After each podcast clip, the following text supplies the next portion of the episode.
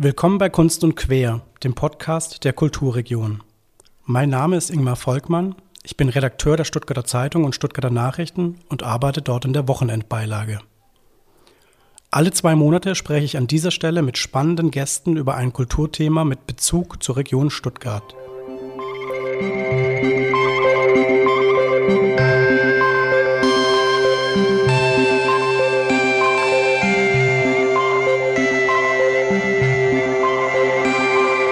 In der fünften Folge des Podcasts Kunst und Quer der Kulturregion geht es um die Villa Berg im Stuttgarter Osten. Dieses wunderschöne Kulturkleinod wird hoffentlich 2027 endlich wieder eröffnet werden. Bei der Eröffnung soll es dann nicht nur eine Eröffnungsparty geben, sondern gleich ein ganzes Jahr der Eröffnungsfestspiele. Außerdem geht es in dieser Folge zu Villa Berg um das Thema, um das völlig unterschätzte Thema Makramee und man lernt, dass Stadtentwicklung auch immer etwas mit Kindererziehung zu tun hat. Um diesen unterschiedlichen Akteuren gerecht zu werden, die sich um die Villa Berg verdient gemacht haben, bieten wir in dieser Podcast-Folge drei verschiedene Perspektiven auf die Villa Berg. Die der Bürgerbeteiligung, den Blick aus dem Planungsstab sowie die Einordnung der Villa in einen Stadtentwicklungskontext. Wer deutlich besser ist als ich in Mathe, könnte an dieser Stelle bereits auf die Idee gekommen sein, dass wir heute gleich drei Gäste haben. In streng alphabetischer Reihenfolge sind das Amos Heuss. Er ist der Leiter des Planungsstabs Villa Berg. Der Planungsstab ist beim Kulturamt der Stadt Stuttgart angesiedelt. Amos Heuss war zuvor als Leiter des Jugend- und Kulturzentrums Komma in Esslingen am Neckar tätig. In seiner neuen Tätigkeit vertritt Heuss die Nutzerinteressen des künftigen offenen Hauses für Musik und mehr im Planungs- und Entwicklungsprozess von Villa und Park Berg. Neben Amos Heuss ist außerdem Martin Holch zu Gast. Er ist der Leiter des Sachgebiets Stadterneuerung beim Amt für Stadtplanung der Stadt Stuttgart und hat außerdem einen Lehrauftrag an der Hochschule für Technik Stuttgart im Studienbereich Architektur und Gestaltung. Zu guter Letzt am Start ist heute Jörg Trüdinger. Er ist Sprecher der Projektgruppe Villa Berg und maßgeblich beteiligt an der Bürgerbeteiligung Occupy Villa Berg. Außerdem betreibt er den sensationellen Laden Such und Find im Stuttgarter Heusteigviertel. Und was die Zuhörerinnen und Zuhörer jetzt nicht hören können, er hat definitiv auch das coolste T-Shirt heute in dieser Runde an.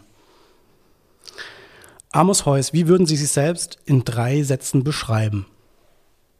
Hartnäckiger, als ich mir selber zugetraut hätte, offen bis an die Schmerzgrenze und immer neugierig. Das sind drei gute Ansagen, würde ich sagen. Martin Holch, Sie in drei Sätzen, was muss man wissen über Sie? Ja, ich habe einen sehr bunten und vielfältigen Hintergrund, Biografie hinter mir. Ich bekomme auch ein bisschen Rente später mal von der Künstlersozialkasse kein gerader Lebensweg, bin bei der Stadterneuerung sehr glücklich gelandet, weil es ein sehr kreativer und breit gefächerter Beruf ist.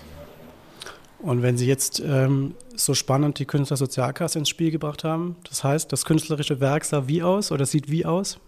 Das war damals äh, Graffiti in den 80er Jahren und entsprechend zeitgenössisch, knallig, grell und new waveig. Wäre also durchaus mal auch ein Inhalt, den man vielleicht eines Tages in der Villa Berg zeigen könnte. Absolut. Ich bin schon äh, hellhörig geworden. wird, wird, wird, mühsam, ist alles weggekauft. Muss man erst mal wieder einsammeln. Kauft dann die Stadt Stuttgart im Namen von Amos Heuss dann zurück. Vielleicht. Er, er schaut nicht ganz so begeistert. Da sprechen wir nochmal in Ruhe drüber. Ich bin total begeistert. Äh, wenn der Gemeinderat die Gelder dafür bereitstellt, dann kaufe ich alles. Herr Trüdinger, zu guter Letzt Sie, ähm, Such und Find und Villa Berg und Ihr cooles T-Shirt in drei Sätzen? Ja, also muss ich sagen, ich bin an allem und an vielem interessiert. Setze mich einfach für ganz viele Sachen. Die Stadt interessiert mich alles, vor allem auch nach Stuttgarter Osten und das Heusteigviertel. Und vor allem unnachgiebig und auch jetzt nach 18 Jahren immer noch voller Elan für die Villa. Das klingt doch sehr gut. Jetzt haben Sie schon das Thema ähm, so ein bisschen vorgegeben. Ähm, wie kam denn bei Ihnen der Bezug zur Villa Berg zustande? Da haben Sie im Vorgespräch, fand ich, wirklich ganz bezaubernde Sachen erzählt. Ja, also der Bezug hat verschiedene äh, Wege gefunden sozusagen. Also mein Vater ist in, in, in Berg aufgewachsen, mein Großvater war Straßenbahner äh, bei den Elektrikern unten in, in Berg und das war mir, als ich, ich bin dann selbst in Rohager aufgewachsen, wir waren sehr oft bei der Villa. Mein Großvater stammt aus Ostheim, also auch nicht weit weg und natürlich in den 70er Jahren, meine Mutter hat jeden Samstagmittag eigentlich live aus der Villa Berg angehört, was dann auch kam und später dann die Sendungen. Das war sozusagen der, der frühe Bezug zur Villa, dass wir das sehr oft waren, auch im, im Park. Ähm, und dann natürlich äh, jetzt erst dazugekommen durch meine Bezirksberatstätigkeit seit 2004 ähm, das ist dann die Hartnäckigkeit. Da kann ich mich gut erinnern, wie damals der Verwaltungsratsvorsitzende, der Herr Reis, im Bezirksbeirat war und gesagt hat, na, die Villa, diesen alten Kasten sozusagen, den müssen wir verkaufen und die Studios auch, um viel Geld zu kriegen. Und wenn mir das Stadt, die Stadt Stuttgart im SWR nicht erlaubt, dann gehen wir nach Baden-Baden und dann kann die Stadt machen, was sie will. Und dann habe ich gesagt, das kann einfach nicht sein, dass jetzt irgendwie der SWR, der von unseren Geldern lebt, herkommt und äh, die Stadt sozusagen unter Druck setzt oder sogar erpresst. Und seither bin ich dabei. Nicht schlecht. Und äh, ich habe es eingangs schon angedeutet, ich bin sehr schlecht in Mathe, aber wenn ich mich nicht verrechnet habe, haben Sie quasi in zwei Jahren dann 20-Jähriges äh, in Bezug auf äh, Ihrem Einsatz für die Villa Berg. Ja, genau. Also im Herbst 2004. Ich habe extra nochmal nachgeguckt in der Vorbereitung von Podcast. Erste Mal war am 12. Mai 2005, äh 2004 die Villa ähm, im Bezirksberat Stuttgart-Ost, dieses Thema. Das heißt, zum Zeitpunkt der Aufnahme sind es noch drei Tage, dass es dann 18 Jahre genau sind. Nicht schlecht. Herr Heuch, welchen Bezug zu Villa Berg haben Sie? Haben Sie die äh, Fassade, als es äh, mal nicht zugänglich war, das Gebäude mit Graffiti verschönert oder äh, dürfen wir da nicht näher drauf eingehen? Da liegt ein ganzes Stück Biografie dazwischen, zwischen diesen Kapiteln in meinem Leben. Okay. Aber meine Beziehung zur Villa Berg ist ungefähr zehn Jahre alt.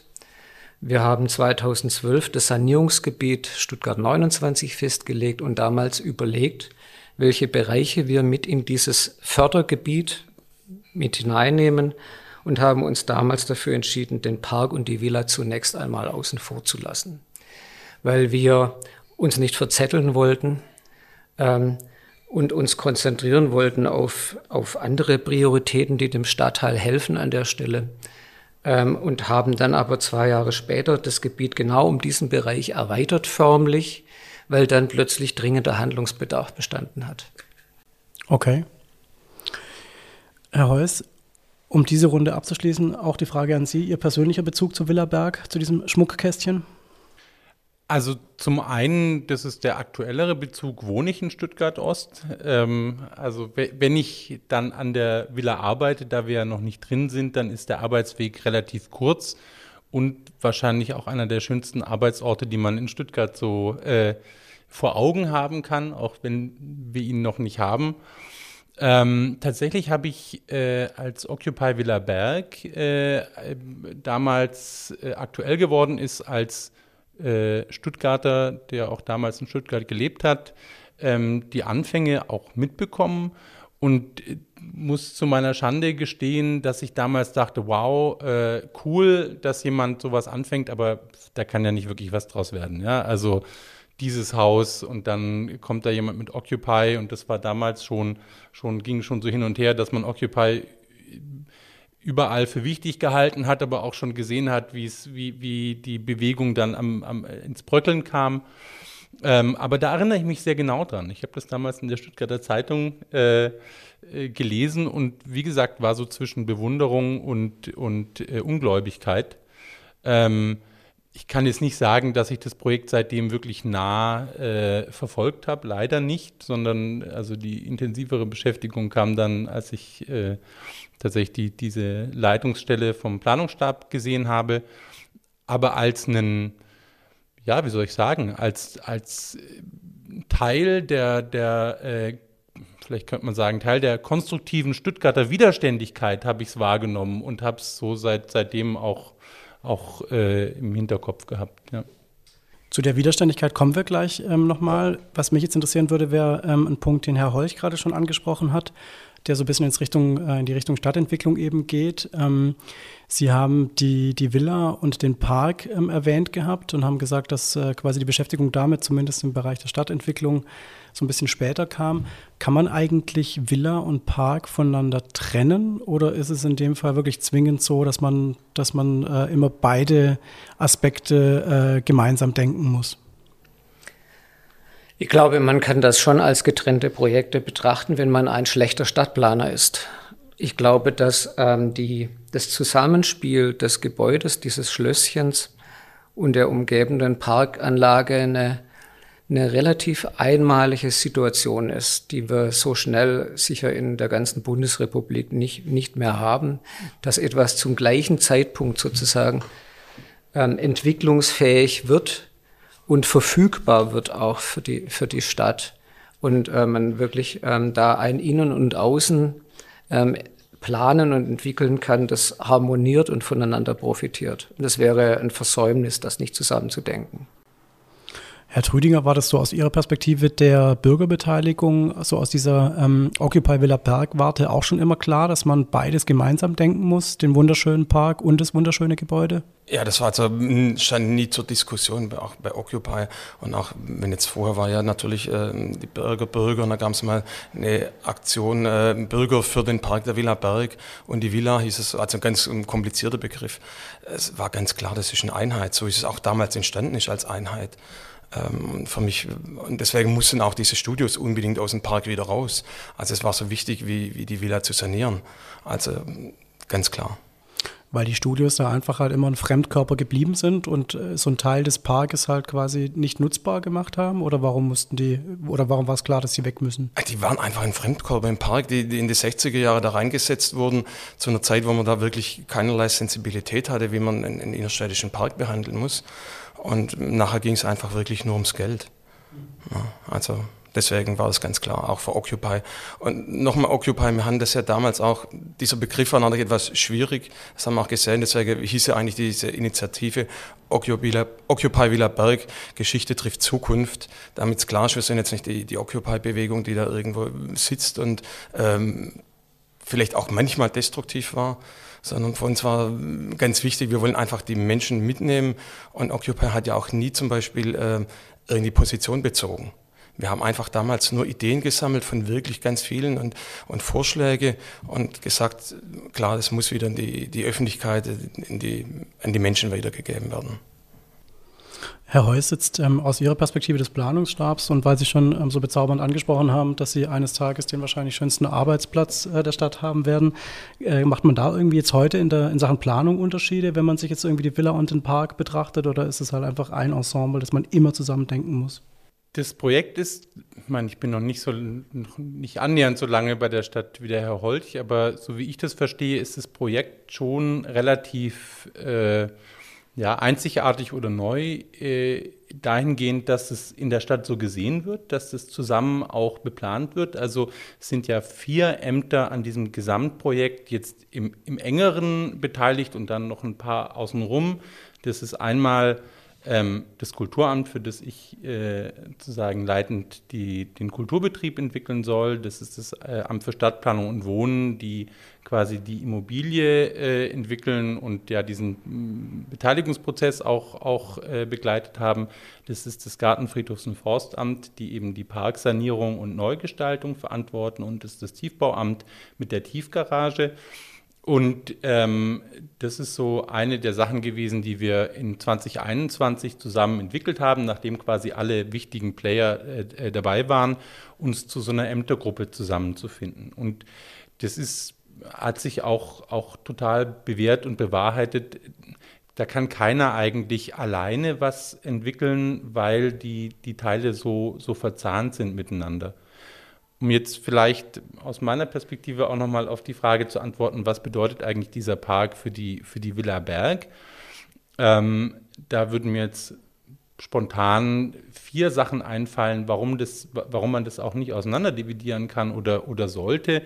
Das ist einmal, dass der Park ähm, aus, aus unserer Sicht ein Türöffner für das Kulturzentrum sein kann. Also das Kulturzentrum Willerberg oder das Veranstaltungshaus, das Haus für, offene Haus für Musik und mehr, das, das kommt ja aus einer engen Verbindung der Bürgerschaft zu dem Haus und zu Kultur. Und der Weg zu dem Haus führt immer über den Park oder durch den Park. Und ganz oft, das habe ich auch mitbekommen, seitdem ich jetzt ein bisschen bewusster durch den Park gehe. Ich kannte den auch schon vorher, aber jetzt gehe ich natürlich mit einem anderen Ohr rein. Ähm, immer wieder merke ich das, dass Menschen durch den Park gehen und dann auf die Villa stoßen oder durch den Park flanieren und sich dann fragen, ja, und was wird denn da eigentlich oder dazu eine Meinung haben. Also das wird auch, denke ich, für das äh, kommende Kulturzentrum ganz wichtig sein ähm, als, als ein Türöffner. Ist auch so, das haben wir jetzt während Corona natürlich ganz stark gemerkt, ähm, dass äh, die Kulturbedürfnisse und aber auch die Bedarfe von, von, äh, von, von Kultur, von, von öffentlicher Kultur sich gewandelt haben. Also äh, weg vielleicht von, oder nicht weg, aber sage ich mal, sich erweitert von, von so einer Eventkultur in, in geschlossenen Räumen, Großveranstaltungen, konzentriert hin zu, zu, einer, zu einer breiteren Nutzung des öffentlichen Raums und einer, äh, einem, einem niederschwelligeren, könnte auch sagen, einem demokratischeren Zugang, ja, der natürlich öffentliche Plätze auch braucht. Auch dafür ist dieser Park äh, ganz äh, wichtig und wertvoll, wenn auch natürlich immer gesehen werden muss, wie viel verträgt eine öffentliche Fläche. Das ist auch Teil dieser Diskussion, Teil dieser Entwicklung. Es ist auch für das Haus eine große Chance, denke ich, ähm, sowohl was jetzt musikalische Veranstaltungen angeht, die ja mal zunächst im Fokus stehen, aber die sicherlich nicht das Einzige sein werden, deswegen ja auch das und mehr. Und da ist der Park sicherlich auch eine Chance und ein Anlass, Programm zu gestalten, mit Menschen gemeinsam auf Programm zu kommen. Also sei das, sei das einfach, wie gesagt, äh, weil Menschen darüber stolpern, über, über, über, über Angebote stolpern, oder sei es auch, weil man, weil man aus einer kulturellen Perspektive auf, auf Themen stoßen kann. Nachhaltigkeit, äh, Kultur und Natur, äh, Denkmalschutz, äh, Historie. Das sind alles Themen, die springen einen natürlich an, auch in diesem Park. Und dann, das denke ich, kommt auch für uns aus der, aus der Entwicklung, die, die das äh, Projekt in dem Stadtteil genommen hat, ist es auch eine Chance, denke ich, für den Stadtbezirk und für die umliegenden Quartiere. Und dessen sind wir uns auch bewusst und darüber reden wir auch. Ähm, äh, und damit planen wir auch, also das auch als eine, eine Entwicklungschance zu begreifen und, und die, diese, das auch zu fördern oder das auch wahrzunehmen. Insofern ja, denke ich auch, das kann man, das kann man, sollte man nicht trennen, äh, wenn es auch natürlich ein Weg ist, äh, sowas neu zu erfinden, was es bisher eben so noch nicht gab. Stichwort etwas erfinden, was es ähm, so bisher noch nicht gab. Ähm, wir hatten jetzt eingangs schon gesagt, und Sie haben es gerade auch nochmal erwähnt, geplant ist ein oder entstehen soll ein offenes Haus für Musik und mehr. Können Sie da so aus dieser Planungsperspektive ähm, vielleicht äh, gleich so ein bisschen weitermachen, wo Sie gerade schon im Flow sind und das so ein bisschen konkretisieren? Also was wird den Besucher da erwarten? Was, von was träumen Sie? Auf jeden Fall von einem Haus, das darauf ausgerichtet ist, Menschen in, in, in fast allen Teilen des Hauses zu empfangen und äh, Möglichkeiten für Angebote, für eigene äh, Veranstaltungen von, von außerhalb, für, eigen, für, für Veranstaltungen aus der Villa Berg etc. bereitzuhalten. Das war ja früher anders. Als Konzert- und Sendesaal vom, vom SWR gab es diesen großen Saal, diesen wunderbaren großen Saal, den auch viele Stuttgarter äh, noch kennen.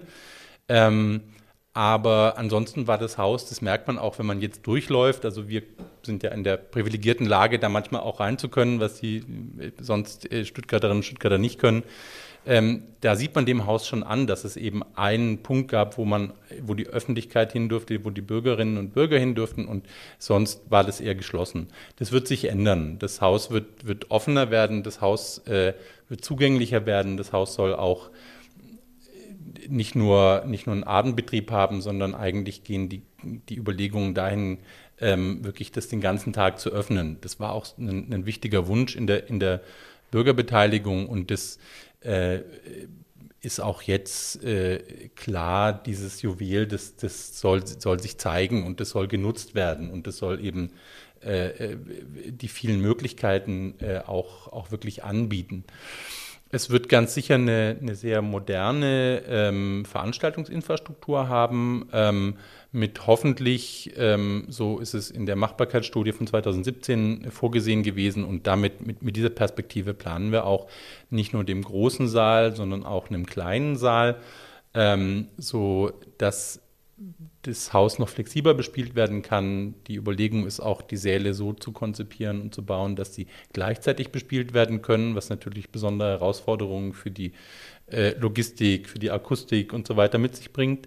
Aber ähm, natürlich das Haus auch flexibler macht und auch mehr Möglichkeiten bietet, unterschiedliche äh, Formate, unterschiedliche Künstlerinnen oder vielleicht eben auch einen Konzert und gleichzeitig einen ja, Bürgertreff oder was auch immer, verschiedene Sachen nebeneinander her stattfinden zu lassen.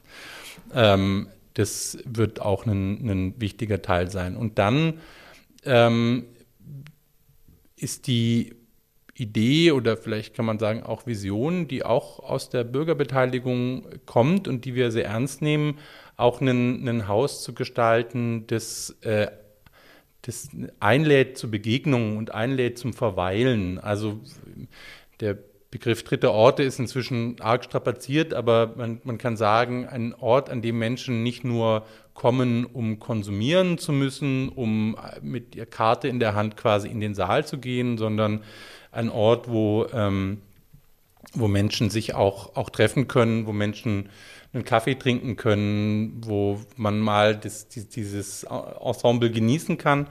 Und das ist tatsächlich auch was, ähm, was nicht nur die Bürgerinnen und Bürger gewollt haben, sondern wir führen vom ähm, Planungsstab derzeit äh, Online-Workshops mit Kulturschaffenden aus Stuttgart durch. Und ganz interessant für mich war, dass alle bisher gesagt haben, dass sie sowas auch sich wünschen, dass sowas in Stuttgart eigentlich äh, auch, auch äh, gebraucht wird, ein Ort, wo man sich begegnen kann, ohne schon gleich was machen zu müssen, sondern auch, wo man Ideen spinnen kann, wo man, wo man äh, miteinander, wo man sich begegnen kann. Und was wäre da besser geeignet als dieses, dieser Park mit diesem Haus in der Mitte? Herr Trüdinger, wenn Sie die ähm, Planung oder die, die, ähm, sagen wir mal, die Ziele jetzt äh, hören, die Herr Heuss gerade formuliert hat, deckt sich das mit dem, was Sie sich immer gewünscht haben, wofür Sie sich eingesetzt haben? Also ist es was, wo Sie sagen würden, da schließt sich der Kreis auch als Anwohner oder als jemand, der eben näher an der Villa dran ist? Also für mich schließt sich der Kreis zumindest in, in großen Teilen. Wir sind jetzt auch noch nicht so weit, dass wir wirklich ein ganz endgültiges Konzept haben. Und ich denke auch, ähm, es war für alle immer klar, dass das muss leben, das muss sich entwickeln können. Und ähm, so sehe ich das. Also deswegen dieses Konzept, diese Idee, wie man jetzt da reingeht, finde ich wirklich gut. Und ich glaube, ganz wichtig ist, dass man halt weiterhin mit den Bürgern hier im Kontakt bleibt, in engen und die, die mitnimmt. Ähm, dann glaube ich, dass man da wirklich was sehr, sehr Gutes hinbekommen, das an alle hilft. Für mich ist auch von immer schon klar gewesen, dass die Villa nicht die Villa von Stuttgart Ost ist, sondern die, die liegt in Stuttgart Ost, aber sie hat dann eine Strahlkraft weit über die, den Stadtbezirk hinaus. Und äh, so müssen wir es auch sehen. Das muss natürlich auch für alle Bürger aus Stuttgart und auch, auch für welche weit darüber hinaus äh, nutzbar sein. Das heißt, klar, wir haben dann die, den weiß nicht, ein Musikverein aus, aus Geisburg oder wer immer dann seine Weihnachtsfeier macht, aber vielleicht auch ein, ein Konzert von wirklich einer großen Band, die aber vor kleinem Publikum spielt, sozusagen Auftakt von einer Tournee oder sowas, dass wir einfach diese ganz große Mischung haben und, und dann glaube ich, dann wird es sicher was Gutes. Also quasi kein, kein Haus, das jetzt nur, wie Sie es gerade schon gesagt haben, originär für den Bürger von Stuttgart Ost da ist, sondern es ist zwar im Osten verankert, aber es sollen ruhig irgendwie alle aus Stuttgart kommen und das und das und die Villa wieder wachküssen. Ja, ganz, ganz wichtig. Also ganz klar, das war für mich immer klar, man die Stadt kann und darf auch nicht so viel Geld ausgeben, um jetzt sozusagen nur einen Bürgertreffer Makramee haben machen. Wenn das nachher gemacht wird, super. Wir haben ja da einige Plätze. Es ist ja nicht nur dieser große Saal, wie der Heus gesagt hat. Aber es muss leben und auch dieser Park muss leben und äh, die Menschen müssen natürlich eingebunden werden aus der Nähe. Wir haben ja natürlich auch um die Villa drum ganz unterschiedliche Sozialstrukturen. Wir haben den Reidelsberg, ähm, das ist eine ganz andere Sozialstruktur wie jetzt unten ehemalige Frauenklinik-Areal. Und die Menschen müssen nach alle versuchen, hier mit ins Boot zu nehmen. Und das ist natürlich eine enorme Herausforderung, die auch der Herr Heuss und oder wer auch immer dann da zuständig ist, ähm, haben wird. Aber ähm, damit müssen Sie sich messen lassen. Ich bin da guter Dinge, dass es funktioniert. Und ich freue mich schon jetzt auf die erste Makramee-Veranstaltung in der Villa Berg. Das war ein gutes Stichwort, mit dem ich jetzt nicht gerechnet hatte. Ähm, Herr Holch, wenn man jetzt die Villa Berg aus der Perspektive des Stadtplaners und des Stadtentwicklers ähm, sich anschaut, ist so eine Art Leuchtturmprojekt dann auch für die, für die Entwicklung eines ganzen Stadtteils, eines Bezirks? Ähm, ist es eher Segen oder eher Fluch, weil sich vielleicht die Leute von außen zu sehr eben dann auch auf dieses eine Leuchtturmprojekt äh, konzentrieren oder hat es, kann das auch so eine Sogwirkung für den ganzen Stadtteil haben? Also ich glaube schon, dass das der schwierige Spagat ist, den wir hinkriegen müssen oder vielleicht die Balance. Ähm, einerseits diese niederschwellige Zugänglichkeit und dieses bodenständig, die bodenständige Verankerung im Stadtteil und andererseits die, diese Offenheit für ganz Stuttgart und auch die Attraktivität für die ganze Stadt und darüber hinaus. Also in der Stadterneuerung, wir gehen ja an unsere Fördergebiete, die uns ja anvertraut werden, damit wir sie unterstützen, weil sie bestimmte Schwächen oder Entwicklungsbedarfe haben. An die gehen wir ran wie in einer hoffentlich guten Kindererziehung. Das heißt, wir gucken, dass wir die Stärken, die so ein Stadtteil hat, eben ähm, aufbauen, stützen, bekräftigen und, und ähm, gleichzeitig den Stadtteil Mittel an die Hand geben, wie er mit seinen Schwächen besser umgehen kann. Und genauso ist es ja in der guten Kindererziehung auch. Und die, der Park und die Villa ist auf der einen Seite eine große Stärke, ein Alleinstellungsmerkmal. Wenn es ein Kind wäre, wird es vielleicht besonders gut musizieren können oder ähnliches. Und auf der anderen Seite, ich habe mal äh, auch Bürgerbeteiligung zu einem anderen städtebaulichen Projekt in dem Stadtteil Stöckach gemacht. Und ähm, da waren die Leute sich einig in der Bürgerbeteiligung, es soll zwar schön werden, aber es soll nicht schickimicki werden. Und das ist ein Anspruch, den man, glaube ich, auch auf die Villa Berg übertragen muss, bei all der tollen Atmosphäre und der Besonderheit des, des Gebäudes ähm, dass man diesen Anspruch auch dort hineinträgt, weil der Stöckach ist ein Innenstadtquartier, andere Quartiere in einer ähnlichen Lage und Konstellation sind schon sehr viel stärker durchgentrifiziert, als das der Stöckach ist. Und diese Robustheit und Mischung ist auch eben eine Stärke, die wir jetzt durch die Villa Berg nicht gefährden wollen. Das fand ich einen extrem spannenden Punkt jetzt ähm, von Ihnen, aber auch von Herrn Trüdinger davor. Dieses, ähm, wie soll ich sagen, dieses Durchmischte des Stöckachs oder dieses Durchmischte von dieser ganzen Ecke im, im Stuttgarter Osten, inwieweit ähm, kann man sowas aufgreifen oder muss man sowas sogar aufgreifen eben in der Stadtentwicklung, in der Stadtplanung, weil man einfach wahnsinnig viel unterschiedlichen, ich will fast sagen, Klientel eben gerecht werden muss?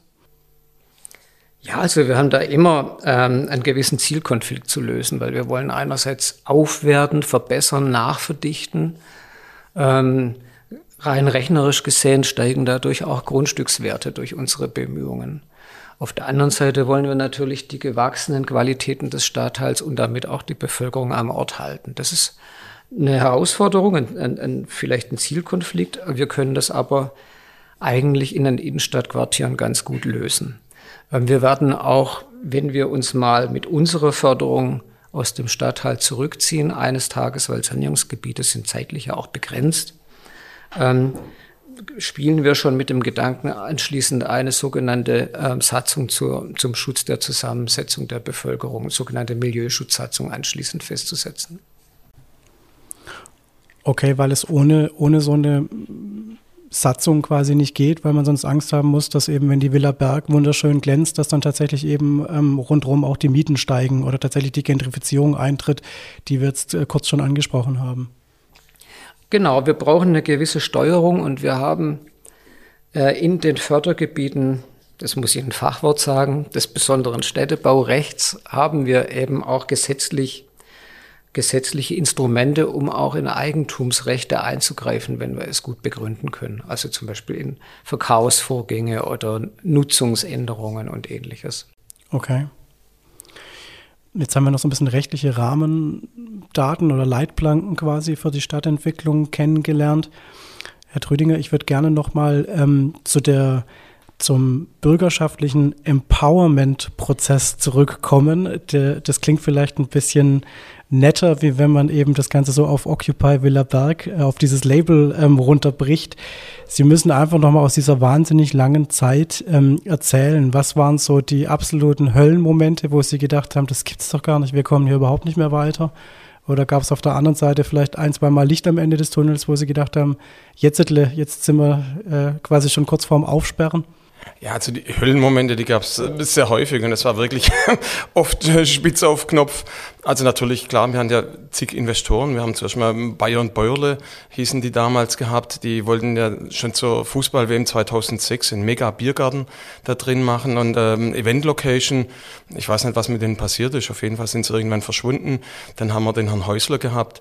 Ähm, Im Gemeinderat war ja 2009 schon klar. Ich habe auch die Unterlagen nochmal durchgeguckt, ähm, dass die ähm, ehemaligen Studios abgerissen werden, dass dort so eine Art Gated Community entstehen soll und dass dann der Herr Häusler mit dem Geld, das er da verdient, diese, was weiß ich, 20, 40, 80 Millionen, die Villa wieder herrichtet oder herstellt. Dann kam zum Glück die Gemeinderatswahl dazwischen. Dann haben sich neue Mehrheiten ergeben. Ähm, aber auch die Grüne Partei, also damals Herr Wölfle, war eigentlich für die Bebauung und den Verkauf an den Herrn Häusler.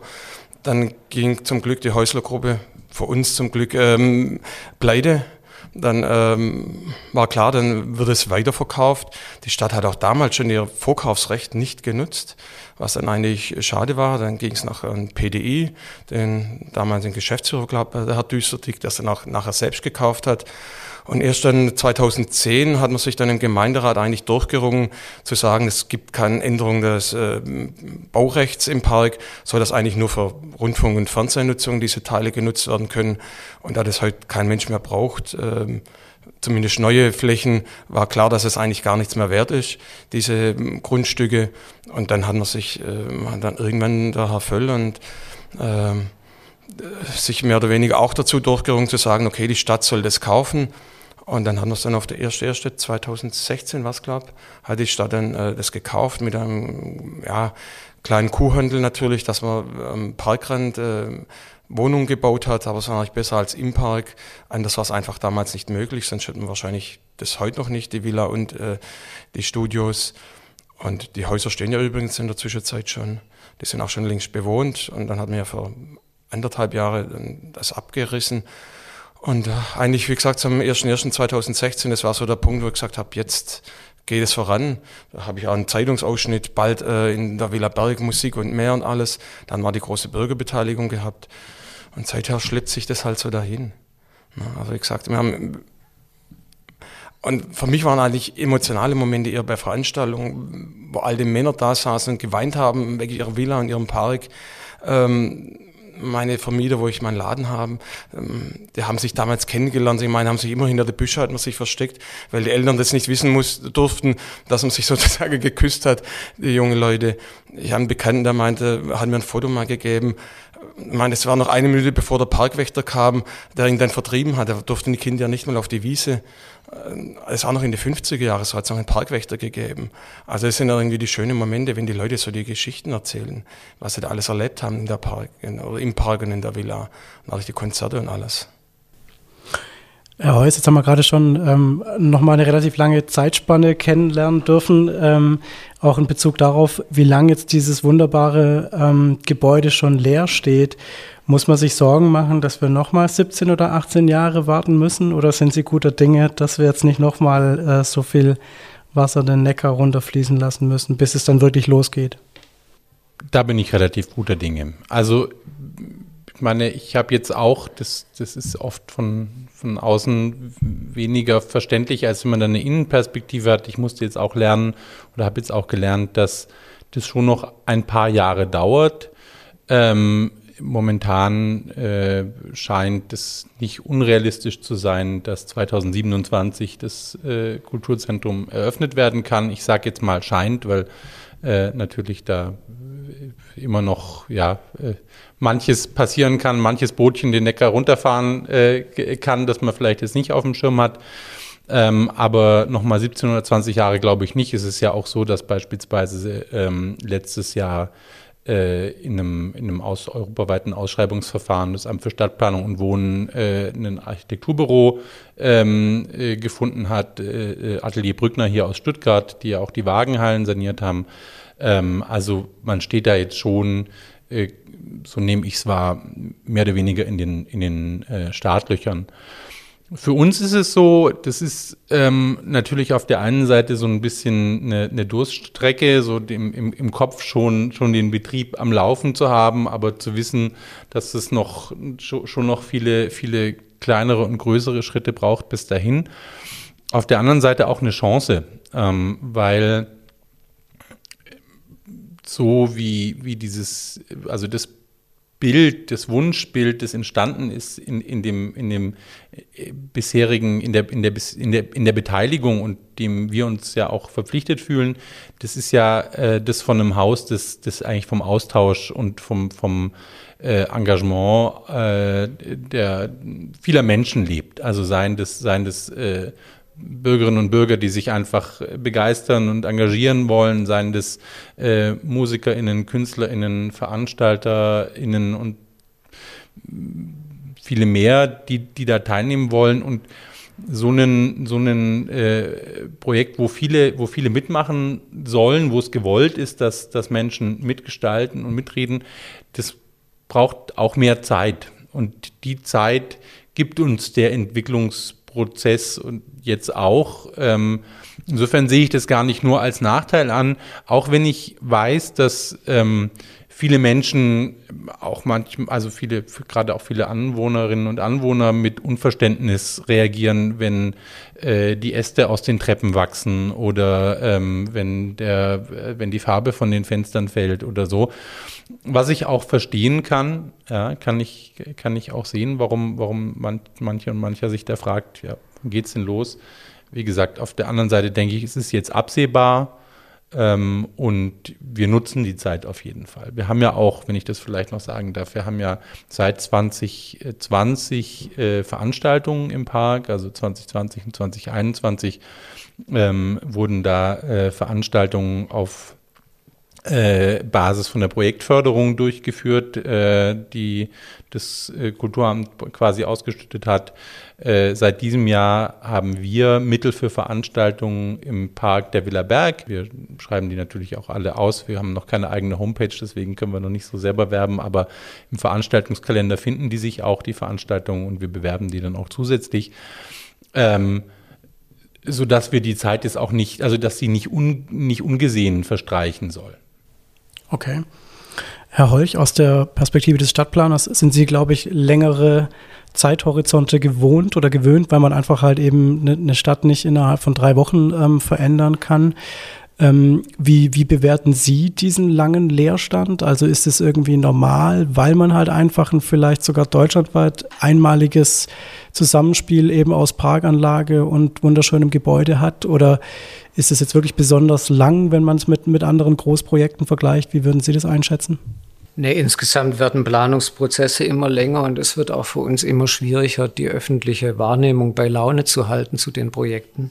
Das hat verschiedene Gründe. Die Vergabe, das Vergaberecht wird immer komplizierter und aufwendiger zum Einhalten. Das öffentliche Bürgerbeteiligung macht die Projekte zwar besser, aber nicht schneller. Es gibt ja auch oft Konflikte zu lösen.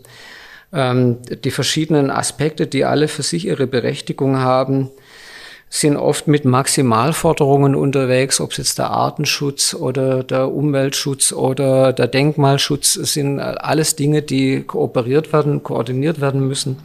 Und ähm, jetzt bei diesen angesprochenen vier Ämtern, die im, im Kern beteiligt sind, haben wir uns auch eine externe Moderation dazugeholt, weil uns das das wirklich wert ist, damit dieser Prozess auch funktioniert. Also grundsätzlich sage ich in der Bürgerbeteiligung, wir gehen von sieben bis acht Jahren Planung aus, zwei Jahre Bauen und dann noch zwei Jahre Beschwerdemanagement. Also liegen wir eigentlich ganz gut in der ja, Zeit. Genau. Herr Trüninger, werden Sie manchmal ungeduldig? Gab es irgendwie den einen oder anderen Moment, wo Sie gedacht haben, Herrgott, zack, jetzt haben wir schon die von Ihnen wunderbar aufgezählten Investoren alle mit einem Häkchen versehen und konnten sie in die Karteikarten wieder äh, verschwinden lassen und trotzdem äh, geht es noch nicht so richtig oder trotzdem ist, ist, die, ist die Eröffnung jetzt quasi nicht äh, übermorgen. Also gab es da schon Momente, wo Sie gesagt haben, ein bisschen schneller könnte es schon gehen? Ja, also mein, das denkt man natürlich immer, dass es schneller gehen muss und sollte. Ähm, aber wenn man lang genug hier in der Kommunalpolitik unterwegs ist, weiß man, dass es natürlich extrem dicke Bretter sind zu bohren. Ähm, man muss natürlich einfach auch sehen, wo wir herkommen. Im, Im, Grunde war das ja alles schon verkauft.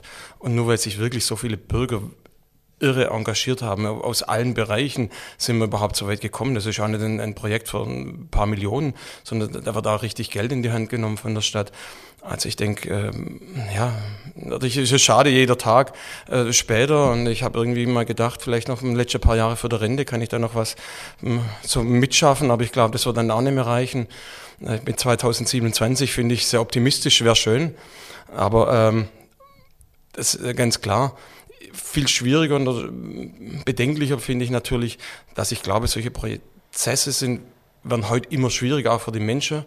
Weil natürlich, wer macht schon 18 Jahre mit? Und wir merken es ja auch in, in alle Bereiche, dass eigentlich dieses Engagement, du, du findest schon ein paar Monate äh, Leute, vielleicht auch von ein halbes Jahr, die, die engagiert sind, da mitmachen, aber wenn sie die Perspektive haben, die Villa wird in vier, fünf, sechs oder acht Jahre oder irgendwas äh, vielleicht bebaut oder fertig, dann wird es schwierig, die, die Menschen in der Bürgerbeteiligung mitzunehmen. Und ich glaube, da müssen wir Lösungen finden, dass wir wirklich die Bürgerbeteiligung in Zukunft projektbezogen für die Menschen machen. Und zwar, ähm, dass sie einen, Horizont haben, ein paar Monate mitzumachen. Und da gibt es auch vielleicht wieder andere, die da sich beteiligen. Auch dadurch, dass die Leute halt einfach mobiler sind. Ähm, so sehe ich das. Als jetzt für der Villa bin ich ungeduldig, aber ich kann es hoffentlich voll abwarten. Und das äh, Stichwort Bürgerbeteiligung, das ist gerade nochmal gefallen ist, das heißt, ähm, Sie sind nach wie vor auch offen für Mitstreiter. Das ist jetzt irgendwie kein, kein abgeschlossener Prozess. Wir haben ja schon gehört, bis 2027 müssen wir noch warten. Das heißt, äh, Sie freuen sich über Nachwuchs, der einen ähnlich langen Atem hat wie Sie. Wir freuen uns über jeden Nachwuchs, auch wenn er nur dreimal kommt oder zweimal. Wenn er sich irgendwie einbringt und Ideen bringt, das, das ist doch ganz klar. Und ein oder andere bleibt dabei und dann macht dann weiter. Man, man muss ja auch sagen, wir sind jetzt an einem ganz anderen Punkt. Zuerst ging es ja darum, die Villa praktisch wieder in das öffentliche Eigentum zu bekommen. Jetzt sind wir an dem Punkt, wo man vielleicht Ideen entwickelt. Also deswegen war es auch ganz wichtig, dass man jetzt auch diese, diese äh, Kulturveranstaltung im Park hat, damit klar und deutlich wird, hier entsteht was und dass auch die, die, was man vorher gar nicht hatte, sozusagen die Kulturschaffenden mit im Boot zu haben, die dann auch nachher das nachher bespielen. Ob das jetzt welche praktisch vor Ort sind aus Stuttgart Ost oder überhaupt aus Stuttgart oder auch über Stuttgart hinaus. Und ob es welche sind, die selber die Kultur machen, sozusagen Künstler und Künstlerinnen oder eben Veranstalter. Also auch diesen Bereich müssen wir natürlich jetzt, und das läuft auch, mehr mit ins Boot nehmen. Herr Heuss, gibt es denn eben ähm, vielleicht die Chance, ähm, die Zeit bis 2027 insofern so ein bisschen zu verkürzen, als dass man sowas wie einen Tag der offenen Tür mal macht, wo man zumindest ähm, dann den aktuellen Stand der Planungen und den aktuellen Stand der, der Renovierung, Restaurierung und Umwidmung eben sich begutachten kann? Oder ist es einfach zu kompliziert, weil, weil da so viele Gewerke beteiligt sind und äh, das Haus vielleicht auch in einem Zustand ist, dass man jetzt nicht gerade direkt Leute reinlassen kann? Also für die spezielle Frage bin ich nur teilweise der richtige Ansprechpartner. Momentan ist es so, dass das Haus nicht äh, äh wirklich, äh, sage ich mal, mit großen, äh, großen Zahlen von Menschen begehbar ist und auch nicht geöffnet wird. Also und der Zustand innen ist jetzt noch nicht so, dass man einen Helm tragen muss, aber äh, beispielsweise, also Barrierefreiheit ist definitiv nicht gegeben und äh, der, der, Zustand ist, ist äh, innen einfach, ja, also ist Sanierungsfall, das ist klar. Ähm, ich meine, was wir auf jeden Fall machen wollen und machen werden und zum Jahr auch schon begonnen haben oder aufgegriffen haben, ist äh, Informationen zu geben und auch Meinungen einzuholen, also mit der Projektgruppe Villaberg, mit dem Bezirksbeirat äh, Stuttgart Ost ähm, da ist werden wir auf alle Fälle noch mehr, äh, noch mehr Gelegenheiten geben, auch noch auch versuchen auch mit den Ämtern, die jetzt sanieren, äh, rauszufiltern, wo wären denn noch Beteiligungsmöglichkeiten, wo kann man denn, wo kann man denn vielleicht Bürgerinnen und Bürgern noch eine Möglichkeit geben, mitzusprechen. Dafür haben wir auch, ähm, das wird leider, glaube ich, zu spät sein zum Zeitpunkt der Ausstrahlung äh, dieses Podcasts, aber dafür haben wir beispielsweise gerade auch eine Stelle ausgeschrieben, äh, explizit äh, mit ähm, dem Fokus Partizipation und kulturelle Teilhabe, weil wir einfach gemerkt haben, ähm, sozusagen als, als planende äh, das so nebenher mitzumachen, da wird man dem nicht gerecht. Ähm, insofern ist es unser erklärtes Ziel und ist es auch ganz, ganz wichtig, ähm, da, äh, da Möglichkeiten zu schaffen. Ob das jetzt der Tag der offenen Tür wird, wie sich es viele wünschen würden, da bin ich ehrlich gesagt, da, da, müssen Sie vielleicht mal den Herrn Heuch fragen oder vielleicht, also wann sowas, wann sowas denkbar ist. Mein Stand ist, momentan kann man da niemand reinlassen, ähm, aber definitiv über den Stand informieren, über Projektfortschritte informieren, Möglichkeiten geben, da sich auch zu, zu verhalten. Das ist in unserem Auftrag mit enthalten. Herr Holch hat unauffällig genickt. Äh, Gibt es eine Chance, mal irgendwann interessierte Bürger reinzulassen oder ist der Stand jetzt einfach gerade wirklich so, dass man sagt, nee, das ist zu gefährlich? Ja, wir hatten ja kurz nach dem Erwerb schon einen Tag der offenen Tür groß angelegt gehabt. Das war dann auch teuer. Ich glaube, es hat insgesamt 40.000 Euro gekostet. Nur Sicherheitspersonal und bauliche Sicherheitsmaßnahmen bereitzustellen. Es hat sich aber gelohnt. Es waren zigtausende da. Ähm, das Volk hat praktisch wirklich die Inbesitznahme der Villa Berg gefeiert. Und künftig kann ich mir das schon vorstellen, dass man geführte Baustellen Begehungen anbietet. Ähm, sicher nicht für die breite Bevölkerung, aber vielleicht einfach nach einem bestimmten fairen System und dass man ähm, auch vielleicht so eine Art Baustellen-Newsletter macht, dass auf alle Fälle eine Transparenz in diesen ganzen Prozess kommt. Das klingt doch schon mal spannend. Und jetzt vom ähm, Tag der offenen Tür, der so bald nicht für tausende Bürger sein, möglich sein wird, ähm, der Blick in die Zukunft jetzt zum, zum Schluss 2027. Äh, das Wetter ist ähnlich schön wie heute. Wir freuen uns gemeinsam auf die Eröffnung. Was möchte Herr Holch als allererstes erleben in der Villa Berg? Wen will er hören, sehen? Wer soll da auftreten? Was, was wäre so Ihr, Ihr Highlight, was Sie sich zum Start wünschen würden? Also ich würde tatsächlich an irgendeinem sehr schönen, märchenhaften, charmanten Ort einfach nur einen Kaffee trinken und wissen, dass es abends im Keller noch eine ganz coole Techno-Veranstaltung gibt. Das ist nochmal eine Ansage, Herr Trüdinger. Sie wünschen sich eher passend zu Ihrem T-Shirt heute Jimi Hendrix äh, Gedächtnis-Sound äh, im Keller oder wie soll Ihre Wunsch, Wunscheröffnungsparty aussehen? Ja, also ähm, die Wunscheröffnungsparty wäre natürlich Pink Floyd, die ja schon 1967 in der Villa Berg waren. Da gibt es auch einen, einen, Film dazu äh, beim, beim Südwestrundfunk, eine Sendung, die damals gemacht wurde.